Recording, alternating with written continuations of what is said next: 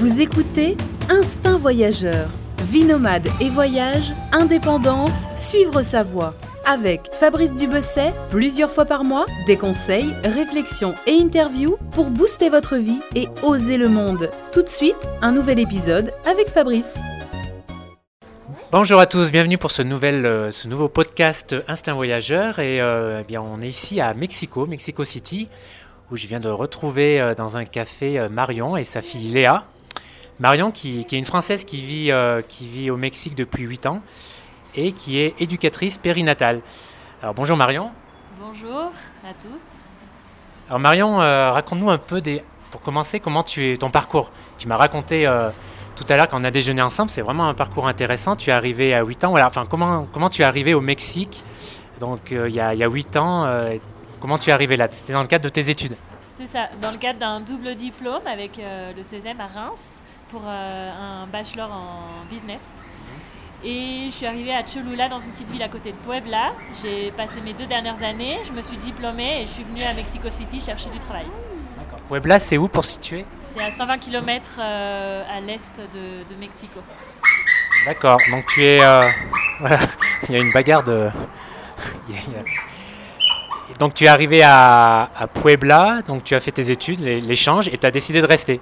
Voilà. En fait, la situation en France n'était pas terrible. Moi, j'avais pas envie de faire un, un master après. Et euh, donc voilà, je pensais que c'était plus facile d'aller trouver du boulot à Mexico. Et puis, euh, ça me plaisait bien Mexico. Donc, j'avais pas envie d'arrêter l'aventure encore. Donc euh, voilà, j'ai quand même déménagé, j'ai changé de ville. Et puis, j'ai trouvé en deux semaines euh, du travail. Et puis voilà, c'est parti.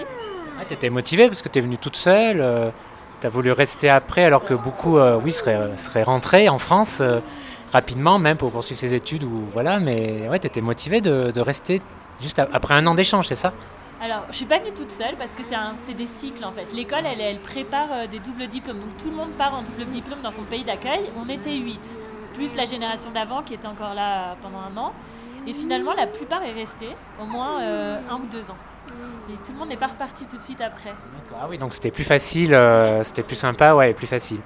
D'accord, et donc après ce- cette année d'échange, tu, tu es venu à Mexico pour chercher euh, du travail et tu as euh, un de tes premiers jobs, ou, si c'est, ou le premier même, c'était, ça a été de travailler pour un réalisateur mexicain qui qui est vraiment très connu ici.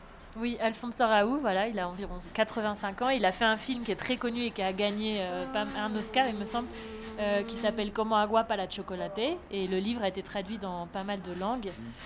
Et donc j'ai travaillé avec- lui sur un projet de créer des cinémas dans des euh, villages où des populations euh, n'ont pas euh, d'argent pour aller au ciné, comme Cinépolis ou Cinémark, euh, qui sont des, des chaînes américaines. Donc voilà, c'était très local. D'accord. c'était un, un chouette projet. Et donc après, tu es passé à autre chose. Vas-y, raconte un peu après. Je raconte les détails. Non, après, bon, j'ai, pour une raison, pour une autre, euh, j'ai pensé que c'était mieux pour moi de, de- de changer parce que tout n'était pas droit, tout ne respectait pas les lois. Donc voilà, j'avais pas envie de me cramer à 23 ans. Donc je suis partie et j'ai travaillé euh, chez Nissan. On va dire que c'était la suite logique un peu de mes études, euh, le job qu'on te, prépare à faire en fait, travailler dans un, un- une ambiance très internationale. Voilà, je gérais le- les ventes qui se faisaient en Colombie et au Guatemala. Donc j'ai eu l'occasion de voyager, un peu aux États-Unis aussi. Mais en fait, euh, ce, job me convenait absolument pas parce que c'est vraiment enfermé dans, dans un bureau, parfois euh, rien faire pendant 3 heures et puis à 18h tu reçois un mail et tu restes jusqu'à minuit. Et c'est vraiment pas ce que je voulais faire. Et j'arrivais pas à, donner un sens en fait à, mon job. J'étais un métro boulot dodo et ça me déprimait vraiment. Donc, euh, donc j'ai eu l'op- l'opportunité de, de pouvoir partir et, euh, et de pouvoir monter une boîte pour quelqu'un ici, chez qui ça n'a pas fonctionné, mais j'ai appris pas mal de choses, notamment monter sa boîte et travailler à mon compte. Et c'est par la suite que j'ai pu trouver cette formation pour me, bah, me capaciter en tant que doula et, euh, et de pouvoir donner un sens à mon côté business. Oui, et puis euh, quand tu es salarié ici, c'est, les conditions euh, sont assez difficiles. Tu n'es pas aux 35 heures et tu n'as pas beaucoup de vacances. Tu as combien de, de semaines de vacances? Alors légalement, attends, mon petit chat. légalement il y a six jours. Voilà. Ah, seulement Oui, 6 jours. Et après, moi, j'avais de la chance parce qu'on en avait 10 et chaque année, c'est un jour supplémentaire. 6 jours seulement, mais c'est pire qu'au Japon et euh, c'est pire qu'aux États-Unis, c'est ouf. Non, il me semble qu'aux États-Unis, c'est moins, mais, mais c'est. Ah, C'est deux semaines, il me semble. Oui, mais pas légalement. mais bon, c'est 6 jours, c'est vraiment c'est très peu. Et bon, moi, euh, j'étais étrangère, euh, j'ai- j'ai réussi à négocier un peu mes vacances, j'en ai pris un peu plus d'ailleurs. Mais, mais non, les, les conditions, c'est pas les mêmes. C'est vraiment comme dans les films. S'ils veulent plus de toi du jour au lendemain, ils te virent. euh, T'as trois mois de salaire et puis c'est tout. T'es foutu à la porte il n'y a aucune sécurité. Et puis, euh, bon, parfois, il y a des possibilités de. d'augmenter, de, changer de poste, etc. Mais moi, j'ai trouvé que c'était quand même très bouché et je me voyais pas du tout euh, faire carrière dans une grande boîte comme ça. Ouais, c'est le genre de pays, euh, comme beaucoup de pays, comme la plupart des pays en Amérique latine, où ouais, ça te pousse plutôt à, être entreprenant et à monter ton business. Bah ouais, c'est ça en fait. Moi, c'était déjà quelque chose que j'avais clair depuis euh, mon premier stage à la Société Générale en France, où euh, rien que l'ambiance de travailler dans un bureau, ça m'a, pas plu. De devoir respecter les horaires de quelqu'un, de ne pas pouvoir euh, euh, faire les choses que j'avais à faire quand je voulais. J'avais vraiment l'impression de perdre mon temps. Et, et là, ça m'a vraiment confirmé ça et j'ai eu vraiment une grosse remise en question sur euh, mon futur parce que j'avais 23 ans et je me disais, j'ai encore euh, 40 ans euh, à travailler et si c'est 40 ans comme ça, ça va être l'enfer. Donc, euh, Mais, voilà. mais alors revenons un peu sur le voilà comment tu tu t'es dit je veux vraiment je veux devenir éducatrice périnatale? Parce que là on passe on passe du business et de Nissan à presque l'opposé Alors en fait, dans moi, un domaine dans un domaine où tu connaissais rien enfin t'as t'as pas fait du tout tes études là-dedans non, j'ai pas du tout fait mes études là-dedans. J'ai toujours été intéressée par euh, tout ce qui était accouchement, etc. Regarder un peu les, les émissions à la télé. Et en fait, euh, avant de tomber enceinte, j'étais déjà pas mal intéressée par euh, tout ce qui était la maternité. Je regardais des reportages et un jour, j'ai regardé un reportage qui montrait plusieurs façons d'accoucher. La façon typique française à l'hôpital, péridurale, etc. Une façon dans un hôpital un peu plus ouvert où il y a piscine, euh, salle de naissance où on marche, on, a- on accouche dans la position qu'on veut. Et puis la troisième façon qui était accouchement à la maison. Et là, ça m'a fait tilt. J'ai commencé à lire et en fait, j'ai découvert un monde que je, qui était inexistant pour moi. Vraiment avec des choses très positives, mais avec des choses aussi très négatives, euh, comme ce qui est la violence obstétrique, qui est un gros sujet actuellement. Euh, la violence faite aux femmes, et c'est pas seulement au Mexique, ça existe en France, ça existe partout, et ça va un peu avec, avec tout ce qui est euh, business de, des hôpitaux. C'est surtout un sujet qui fait débat dans des pays comme l'Amérique latine enfin en France je me rappelle pas avoir vu ça passer Bah, en France, euh, en France, ici.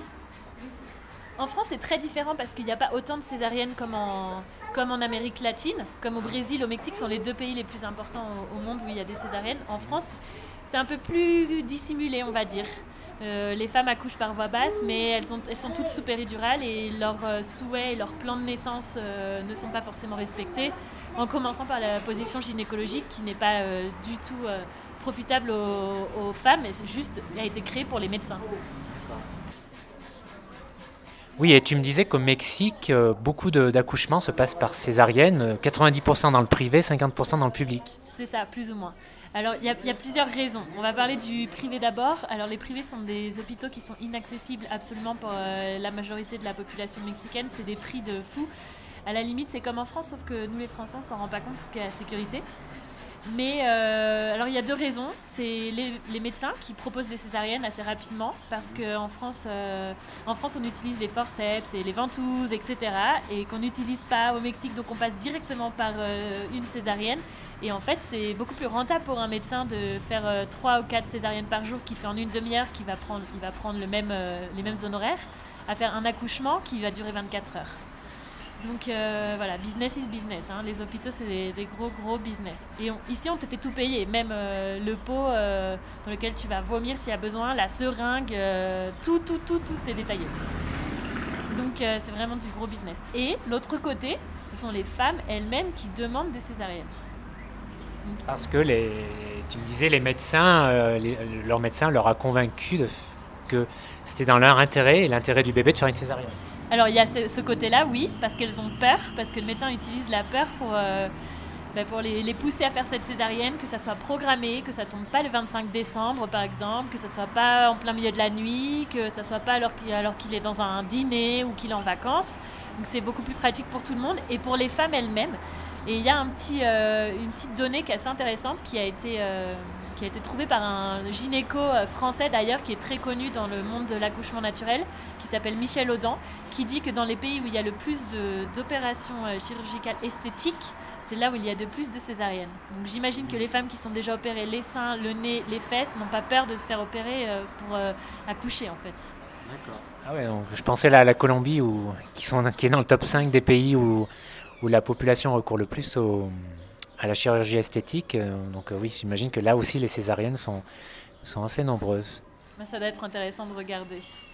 Et donc toi, donc toi, ton travail là pour, euh, pour revenir sur ton travail, tu es freelance, on peut, on peut, dire ça, tu, tu donnes des cours, donc tu accompagnes des, des femmes enceintes à accoucher d'une façon naturelle. C'est ça. Donc en fait, euh, je travaille beaucoup avec des étrangères, euh, des Françaises qui arrivent, qui voient les chiffres euh, de césariennes, qui prennent peur et qui du coup partent sur un côté beaucoup plus naturel et se tournent vers des hôpitaux qui ont des salles nature, donc avec des piscines, avec des possibilités de pouvoir marcher, accoucher dans la position que tu veux, qui est beaucoup plus respectueux du rythme du corps et de la physiologie, avec des protocoles beaucoup plus flexibles. Et en fait, euh, moi, je les prépare euh, en leur montrant des positions, des points de pression pour euh, aller contre la douleur, des respirations et surtout en montrant au papa aussi comment accompagner la maman. Et c'est des expériences en général beaucoup plus satisfaisantes puisque la femme a un contrôle complet sur, sur son corps et sur ses mouvements durant l'accouchement. Donc là, tu as beaucoup de clients qui sont étrangers ou français, j'imagine Mais la plupart jusqu'à maintenant. La plupart jusqu'à maintenant, c'est. Mais après, c'est beaucoup de, bouche à oreille. Donc, euh, c'est vrai que. C'est vrai que c'est aussi euh, important, je pense, dans un moment comme ça où on est assez vulnérable, euh, de pouvoir parler sa langue maternelle. Ah, voilà. Il y a beaucoup de, en plus, il y a beaucoup d'expatriés français à Mexico, donc c'est un marché, enfin ça va, quoi, tu as des clients. Oui, ouais, il, y a, il y a beaucoup, beaucoup d'expatriés françaises et en fait des femmes qui suivent leur mari expatrié, donc qui arrivent, qui parlent parfois un mot d'espagnol qui arrivent parfois enceintes, qui connaissent rien au système de santé ici. Donc euh, c'est pas toujours évident d'arriver enceinte dans un pays euh, à l'autre bout du monde et voilà, donc c'est vrai que d'être avec quelqu'un qui t'accompagne en français, qui va pouvoir te prêter des livres en français et comprendre un peu ce que tu vis puisque je l'ai aussi vécu, je pense que c'est une aide. Et j'imagine que c'est aussi un travail euh, ouais, qui doit t'apporter beaucoup au niveau personnel puisque tu aides, ouais, tu aides des femmes à mettre au monde leur enfant. j'imagine qu'il y a Enfin, oui, évidemment, elles te sont reconnaissantes, mais oui, ça, doit, ça doit être un. J'imagine, c'est un côté chouette que tu n'avais pas chez Nissan pour le coup. non, ça c'est sûr.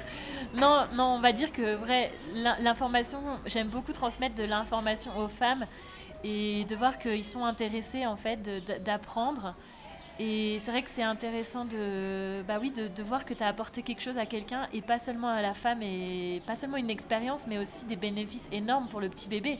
Parce que son premier jour dans, dans sa vie, ça va pas être plein de violence et ça sera, euh, il va venir tout en douceur. Et je pense que ça, c'est hyper important de commencer sa, sa, vie comme ça plutôt que d'arracher, d'être arraché par une césarienne ou euh, voilà. Ouais, ouais j'imagine, oui. Et donc à côté de ce travail-là, tu fais aussi un travail d'information à travers un site internet, un blog, qui s'appelle Tribu Materna. Donc euh, qu'est-ce qu'on y trouve dessus? Alors sur Tribu Materna, on y trouve tout ce qui est euh, sur l'information sur l'accouchement respecté. Donc ici en, Espagne, en espagnol c'est parto humanizado. Euh, ce que c'est, comment on va le différencier d'un autre accouchement, ce que c'est pas. Et pas mal d'informations sur les sages-femmes au Mexique parce qu'ici il n'y a pas de sages-femmes comme en France dans les hôpitaux.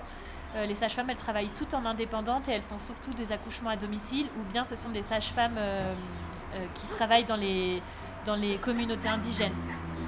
Et, et puis ensuite, on fait pas mal d'informations personnelles. C'est un blog, donc j'écris des réflexions sur la maternité, sur la société, sur les femmes dans la, la, maternité que, voilà, que les femmes peuvent avoir dans la société, la place du travail, de l'allaitement, du portage, etc. Et être français, français, ça aide ici, non, pour, euh, pour le travail ou monter un business? Euh, alors, pour trouver un emploi en tant que, en tant que salarié, euh, je pense que oui. En tout cas, à mon époque, où moi j'ai cherché, ça aide d'être blonde, d'être française, il ne faut pas se mentir, c'est vrai que ça aide d'avoir des études à l'étranger. Après, pour monter un business, Je sais pas, c'est quand même assez compliqué quand tu es étranger. Il me semble, euh, en tout cas quand j'ai monté l'entreprise il y a 4 ans, il fallait avoir un associé mexicain. Euh, un étranger seul ne pouvait pas monter son entreprise. Je pense que c'est toujours pareil. Maintenant, c'est quand même assez compliqué au niveau des papiers euh, pour avoir un visa de travail. C'est plus aussi ouvert qu'avant. moi, j'ai un visa de, permanent de travail, donc j'ai pas ce problème-là, mais je pense que c'est plus si facile. Après, le Mexique est très flexible. On peut commencer à monter quelque chose sans être forcément euh, légal euh, dès le début. Donc ça laisse le temps de voir si ça va marcher ou pas, si les gens répondent, avant de se lancer vraiment, on va dire, légalement dans l'aventure. Et depuis que tu vis au Mexique, quels sont les côtés les, plus pénibles, enfin les plus négatifs euh, de, voilà, de ta vie ici?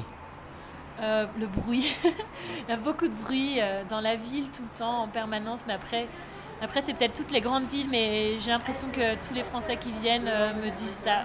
Le bruit, les, policiers en permanence. Moi, je ressens quand même l'insécurité quand on voyage.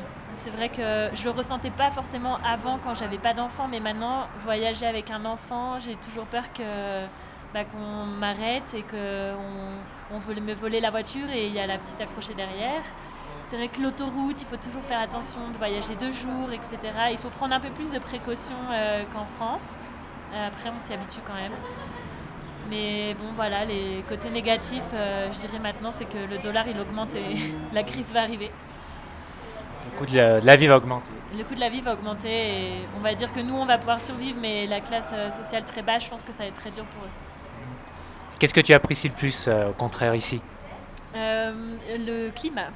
le soleil, pratiquement tous les jours, je ne me pose jamais la question. S'il pleut, ça ne me dérange pas parce que c'est rare. C'est vrai que les gens sont très aimables, très ouverts, très accueillants, toujours prêts à t'aider, même s'ils ne savent pas toujours, ils vont te donner une réponse. Mais euh, ouais, tout ça en fait, euh, de pouvoir discuter facilement avec quelqu'un, c'est quelque chose que j'ai l'impression qu'on n'a pas trop en France, les gens sont plus fermés. Et tu, pour revenir euh, à ton activité, tu as, plusieurs cordes à ton arc, c'est des choses complémentaires, mais tu essayes aussi de promouvoir le portage naturel. Oui, on va dire que le portage, ça fait partie de, de tout ce côté euh, accouchement naturel, retour un peu aux, choses beaucoup plus nature et aux besoins de l'enfant en fait. Je pense qu'on est dans une société où on est très individuel, où on veut pouvoir faire tout ce qu'on veut quand on veut et que personne nous embête. Et en fait, quand on a des enfants, c'est plus possible parce que eux, ils passent, ils passent avant nous, avant nos propres besoins. Et donc, il y a ce besoin d'être porté. Et donc, il y a une, une entreprise française qui s'appelle Je porte mon bébé qui a créé une marque de portage en France qui est très très connue et ici à Mexico ne l'était pas. Et j'ai importé, euh, depuis un an et demi maintenant, j'importe leurs produits que je distribue ici au Mexique. Donc à tes clientes surtout ouais, ben, Pas forcément, parce que, parce que parfois c'est des clientes, c'est des gens de partout dans le Mexique. En fait, je distribue dans tout le Mexique, donc c'est pas forcément euh, des clientes que j'ai vues. Mais oui, évidemment, en général, quand ils ont pris les cours avec moi, euh, souvent c'est vrai que s'ils n'ont pas déjà un autre moyen de portage qu'on leur a offert, ils vont acheter un porte-bébé avec moi. Mais voilà, ça fait un peu partie de la continuité du cours. C'est pas juste en préparation à l'accouchement, c'est aussi la maternité, les besoins du bébé, l'allaitement, le portage, et, etc. C'est compliqué d'importer euh, du matériel, enfin des, des, du bien, des, biens de, France. Euh, les taxes sont importantes. Euh. Oui, c'est assez compliqué. C'est vrai qu'ils mettent je crois, je crois que j'ai pas j'ai 16% en fait de taxes à chaque fois que j'importe, mais moi j'importe moins de 1000 dollars parce que si tu importes plus de 1000 dollars dans chaque paquet, tu dois passer par un agent, un courtier en douane, et là c'est extrêmement cher. C'était impossible en fait de, de faire ça. Et donc, tu importes des petites quantités à chaque fois J'importe des petites quantités pour l'instant, donc moins de 1000 dollars par paquet, quitte à que ce soit, euh, ça peut être vraiment illimité. Et par contre, c'est un peu embêtant. Euh, d'après ce que me disait la marque, je suis le seul pays où on est le plus embêtant au niveau des étiquettes. Il faut qu'il y ait le nom de l'importateur. Donc mon nom est inscrit sur toutes les étiquettes avec mon adresse. Euh, voilà, pour importer. Et c'est ça pour tous les produits importés. D'accord. Voilà. Donc là, pour l'instant, comme je ne suis pas encore une entreprise euh, légalement formée, je suis une personne physique avec activité euh, empresarial, comme on dit, mon nom est inscrit avec mon adresse. auto-entrepreneur en fait. C'est auto-entrepreneur, voilà. Et c'est vrai qu'il y a pas mal de restrictions pour euh, l'importation et. Non, je te souhaite quand même que ça va exploser ton business et que tu vas importer des conteneurs entiers. C'est ça, c'est ce qu'on espère. Mais bon, c'est vrai que je suis toute seule pour, sur le projet pour l'instant, donc c'est petit à petit. Et tiens, est-ce que tu pourrais. est-ce que tu aurais deux, trois adresses sympas à recommander aux auditeurs Je sais pas, des restaurants, des bars, des bonnes adresses, quoi? Alors, des restaurants. Bon, alors, évidemment, je vais recommander le Cocina Conchita, puisqu'on est, on est actionnaire, qui a un bar au-dessus qui s'appelle Departamento, qui est un concept euh, qui est ouvert le soir après Conchita, en fait. Et qui est un concept sympa. C'est comme si tu étais chez toi avec tes amis, dans la cuisine, dans le salon, et il y a un groupe qui joue. Donc, euh, c'est assez à la mode en ce moment, ça marche plutôt pas trop mal. Et puis. Euh, ah, des bars et des restaurants en particulier J'avoue que je ne saurais pas trop, ça fait longtemps que je sors pas beaucoup. mais mais, mais c'est un quartier là où je suis où, tu marches 100 mètres et il y a un, restaurant sympa. Je suis sûr que tu connais une boulangerie, une pâtisserie française. Oui, évidemment. Ficelle. Bon, il y a Ficelle et il y a la Bohème aussi. C'est dans quel quartier? Alors, euh, il y en a un qui est à la Roma et l'autre à la Roma Condesa. D'accord. Et euh, alors, tes projets, c'est quoi? C'est continuer à vivre à Mexico, à développer euh, ton site pour vendre ce, le ce matériel-là, continuer à donner des cours. Alors oui, mes projets, c'est avec Tribu Materna de créer une entreprise sociale pour pouvoir euh, recevoir un peu des subventions et créer euh, bah, du matériel pour diffuser de l'information massive aux femmes pour justement éviter les violences pendant l'accouchement, etc. Et qu'elles puissent avoir le choix. Et, puis évidemment donc développer l'activité avec Je porte mon bébé peut-être former d'autres personnes, avoir des employés, les former? Bah alors pour, pour l'instant, on, va à peine prendre une nouvelle associée, donc on va commencer à grandir un peu. Et pourquoi pas après, euh, pas forcément former des employés, mais euh, créer une espèce, un espèce de réseau où euh, nous aurions d'autres doulas et sages-femmes qui feraient partie de Tribu Materna. Et pourquoi pas après, on en a parlé à peine aujourd'hui, c'est tout neuf, mais de, pouvoir donner de l'information sur l'entrepreneuriat social en fait, pour animer d'autres mamans et d'autres femmes à, bah, créer de l'entrepreneuriat social qui en ce moment euh, à Mexico, il y a beaucoup de subventions pour ça. Parce que tu as très peu, euh, as très peu de clients mexicains vraiment, 100% mexicains. Euh, non, j'en ai pas pour l'instant, j'en ai pas eu beaucoup. C'était, c'était beaucoup des, soit des couples mixtes ou, ou bien des Français. Pourquoi? Parce qu'ils sont un peu, enfin, c'est nouveau, ils sont un peu réfractaires, hésitants sur, euh, sur cette pratique ou c'est simplement qu'ils ne sont pas au courant, enfin, c'est un problème d'information. Non, je pense que c'est dans le milieu dans lequel euh, moi je, je, suis qui a fait que pour l'instant euh, j'ai. Tu, tu fais pas de publicité vraiment? Pour l'instant, j'en ai pas encore fait parce que mon site n'était pas encore en ligne et là il est à deux doigts. Il est en ligne mais il n'est pas vraiment fini on va faire un lancement avec un événement et voilà, après on fera un petit peu plus de publicité. Je voulais que ça démarre tranquillement et... On va faire de la pub Facebook ciblée locale à 2 km autour de chez toi. Euh. Exactement. Mais en plus, j'avais déjà essayé de donner des cours et avec des Mexicains. Mais alors, les Mexicains, c'est très compliqué. Ils te disent oui et puis ils viennent pas. Donc on avait déjà essayé, on avait loué. Ça c'est très latin. C'est très latin et c'est vraiment, euh, c'est vraiment pas évident euh, quand tu démarres parce que tu sais pas si tu dois euh, louer une grande salle, une petite salle. Donc pour l'instant j'ai vraiment fait du bouche à oreille et puis après, après on verra. L'idéal ça serait certainement de créer un, centre où on aurait voilà, une boutique, un centre, des gens qui sont là, quelque chose d'un peu plus concret. Mais, mais bon c'est ça qui est bien aussi au Mexique de, devoir, de pouvoir commencer petit à petit sans devoir investir euh, des millions. Bon, la France, euh, ça ne manque pas du tout, quoi. Non, franchement, franchement non, ça me manque pas. Non, parce que, mais en, même temps, je suis partie, j'avais 20 ans, donc j'ai l'impression de jamais avoir vraiment vécu en France une vie d'adulte. Si je rentre en France maintenant, je j'aurais aucune idée de ce que je dois faire. Peut-être, euh, ouais. Bon, il y a tes amis quand même qui doivent peut-être te manquer, mais en même temps, tu es parti tôt aussi. Ouais, ben, en fait, euh, mes amis, euh, comme j'ai fait une école euh, de double, diplôme, ils sont tous partis et donc ils vivent tous un peu partout. Donc en France, si, il y en a quelques-uns, mais qui rentrent, qui repartent, qui rentrent, qui repartent. Donc on est un peu, un peu partout. T'es pas resté connecté avec des amis du lycée ou d'avant? Du lycée, très peu. Très peu. donc forcément, c'est plus facile après de. Tu t'es construit ton réseau personnel ici, dans, dans, ta vie d'adulte pour la dans la majorité de ta vie d'adulte. C'est ça. Et puis en plus, c'est vrai que ceux que j'ai rencontrés à, à l'école, euh, qui sont restés au Mexique avec moi plus longtemps et qui maintenant vivent dans d'autres pays, etc., reviennent régulièrement au Mexique, ou bien d'autres sont revenus euh, et, vivent ici maintenant. Donc en fait, euh, c'est vrai que les amis du lycée, on s'est perdu de vue quand je suis rentrée à, à l'école en fait. Et après, c'est plutôt les amis de, de l'école et, et puis ils sont chacun dans un pays différent. En fait, je pense rapidement, mais je pense à Chili qui part vivre en Afrique du Sud. Il y en a une qui vient de rentrer, qui vient de rentrer d'Islande pour aller à Paris, d'Irlande. Puis une autre euh, aux États-Unis, une autre en Australie. Donc en fait, euh, voilà, les vrais amis sont un peu partout. Alors, dernière question pour terminer ce podcast. Euh, Qu'est-ce que tu conseilles comme coin sympa en dehors de Mexico, tu vois, la journée? Passer une journée euh, en dehors de Mexico? Alors 100% Tepoztlán. Voilà. Je sais pas si tu connais, c'est un petit village euh, qui se trouve au sud de Mexico, à environ 60 km. J'y suis allé hier. Tu y allé hier? Ouais, Voilà, 100%. On, je suis en train de penser à déménager là-bas. Ah oui, carrément. On m'a dit qu'il y a beaucoup de, bah, de, de gars qui habitent la capitale, qui ont une maison secondaire en tout cas.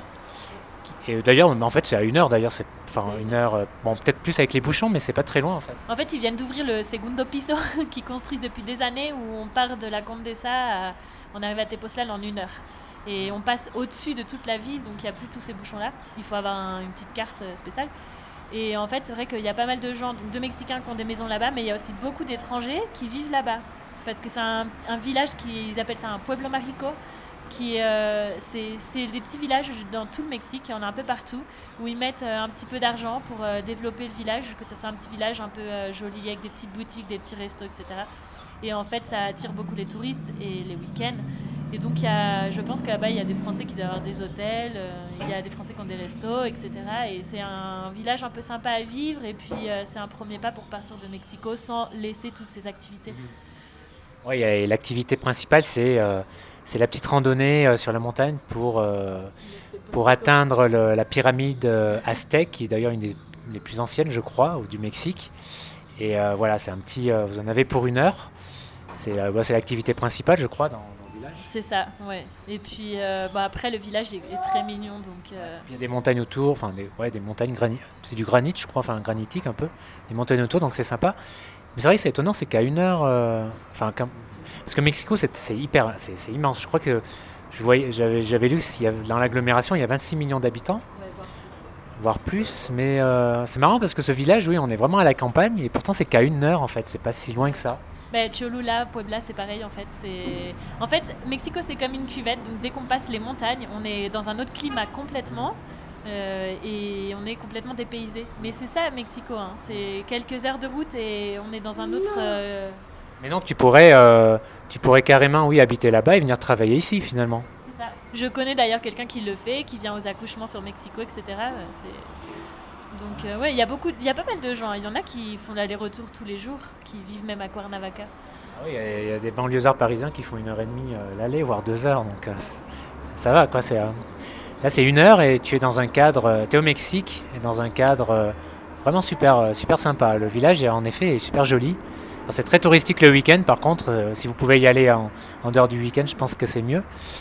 Et euh, est-ce que tu as un autre exemple euh, Euh, alors un autre exemple, un petit village, il y a Cholula qui a bon, 120 km, mais ça dépend des bouchons, tu peux faire 2 heures, 2 heures et demie. Euh, c'est là où il y a la plus grosse pyramide du monde, qui est complètement recouverte et les Espagnols ont construit euh, une église au-dessus, la plus large en fait. Euh, Mais elle est recouverte, elle est recouverte par une église qu'ils sont en train de construire. non, l'église est déjà construite depuis euh, 1500, c'est les Espagnols qui l'ont construite. Elle est recouverte de terre, d'arbres, etc. Donc on la voit plus, tu peux la visiter de l'intérieur. Mais euh, voilà, c'est une pyramide euh, énorme et quand tu montes tout en haut, tu as vu surtout Puebla, où il y a les volcans, Popocatépetl, etc. Et c'est un petit village sympa aussi, Pueblo Marico. D'accord, bon bah écoute Marion, merci pour ces, euh, pour ces conseils. Merci d'avoir pris le temps de répondre à mes questions. Moi je te souhaite, je te souhaite bonne chance pour, pour tes projets, pour le développement de ton entreprise sociale et tout ça. Et qu'est-ce qu'on pourrait te souhaiter d'autre? bah, je crois que c'est tout, hein, de pouvoir continuer comme ça sur la même voie. Bah, merci à toi d'avoir pris le temps de m'interviewer, de connaître le Mexique. Bah, Merci à toi et euh, bah, à bientôt et puis bonne chance. Merci également. Merci d'avoir suivi ce nouvel épisode du podcast euh, Instinct Voyageur. N'hésitez pas à laisser euh, votre avis sur iTunes. Euh, voilà, j'insiste à chaque fois, mais vraiment c'est important pour, euh, pour améliorer la visibilité de ce podcast. Et puis quant à, Nous, on se retrouve dans deux semaines, dans deux semaines et je serai avec Natalia cette fois-ci. Voilà, bonne journée.